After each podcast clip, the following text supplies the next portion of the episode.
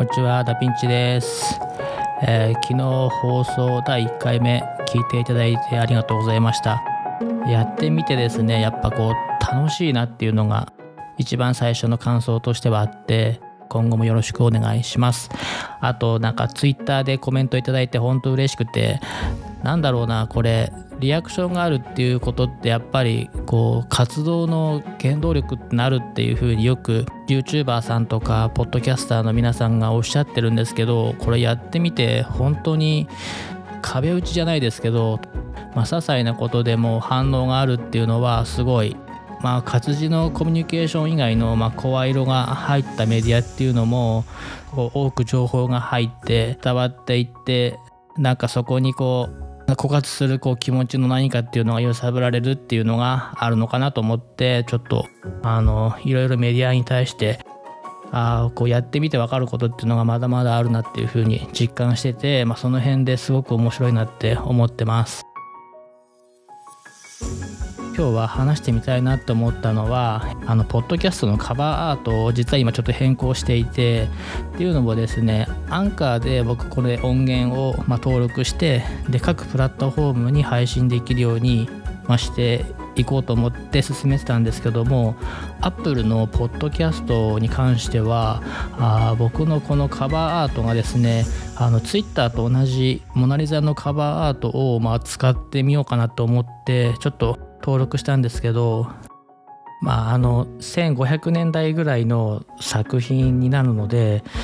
著作権的なものはクリアなのかなってちょっと思ってたんですがこれ実際はですねなかなかグレーな部分があったみたいでおそらく Apple のポッドキャスト通らないんじゃないかなっていう疑いがあったんであの変更してます。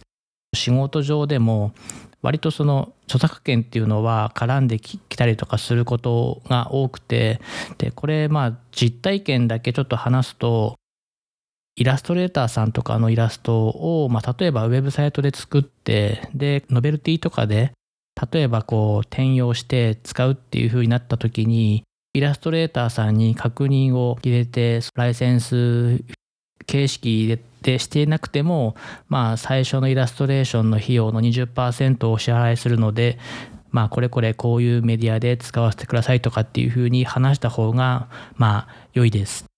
イラストレーションをまあキャラクター展開するってなった時に、まあ、それぞれの費用についてもこれ作家さんによるんですが金額が実は変わってきたりとかします。でこれはまあ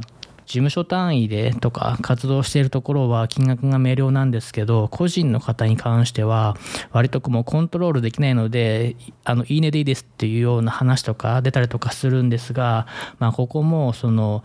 買い始めて、まあ、最初の12年でそれが終了する、まあ、使用期限が終了するだとかってつけない場合はあのもう無尽蔵に量産されてしまって後々ですねなかなか話を掘り起こしてもあの話をまとめられないっていう状況にもなりうるのでまあこの辺の作品とかを扱う時は、えー双方でですねいろいろ合意ができる範囲の中で活動というか、まあ、使用するのがいいかなっていうふうに思います。著作権とか今更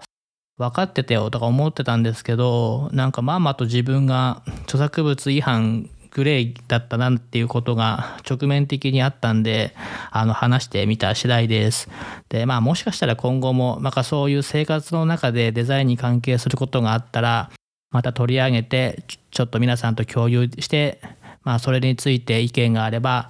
ツイッターとかであのご連絡もらったりとかしたらいいかなって思ってます。え第2回も聞いていただいてありがとうございます。それではまた。